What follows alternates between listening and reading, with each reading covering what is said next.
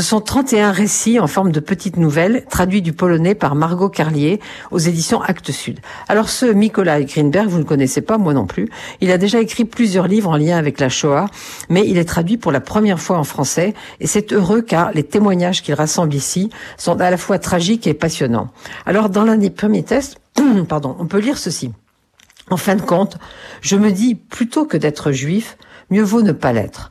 J'ai un certain âge et de l'expérience, je vous expliquerai volontiers tout ce bazar. Et plus loin dans le même texte, je vais reprendre dès le début et je vais vous donner un conseil. Je pense que mieux vaut ne pas être juif. D'ailleurs, vous voyez bien que personne ne se presse pour le devenir.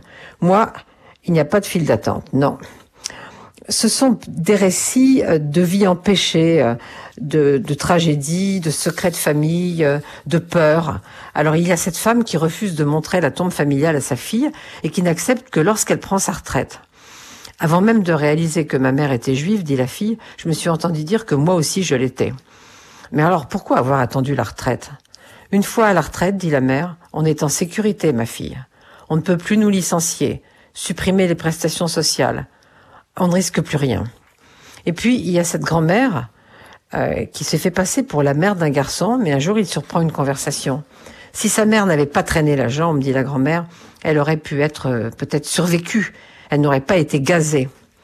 Qu'est-ce que je peux vous dire encore de ce beau livre? Qu'un grand-père, par exemple, est méprisé parce qu'il a refusé de se cacher.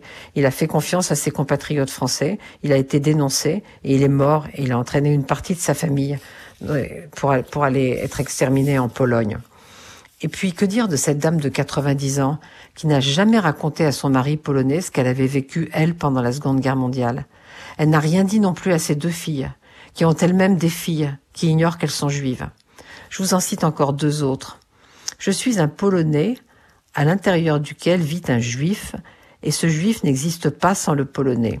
Et enfin, celui qui donne son titre au livre, et qui n'a pas eu conscience pendant des années qu'il était antisémite. Comment avons-nous pu ligoter le garçon à l'église? Et moi, qu'est-ce que je pensais alors?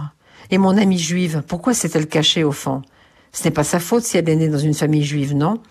Peu à peu, je suis devenue triste, infiniment triste. Et puis je me suis souvenu de ma collègue de travail. Peut-être ai-je porté des accusations contre des innocents. J'aimerais leur demander pardon, mais ils ne sont plus là. Et en effet, ce livre s'appelle J'aimerais leur demander pardon, ils ne sont plus là. Et vraiment, non seulement il faut le lire, mais il faut l'offrir encore et encore, et c'est chez Actes Sud.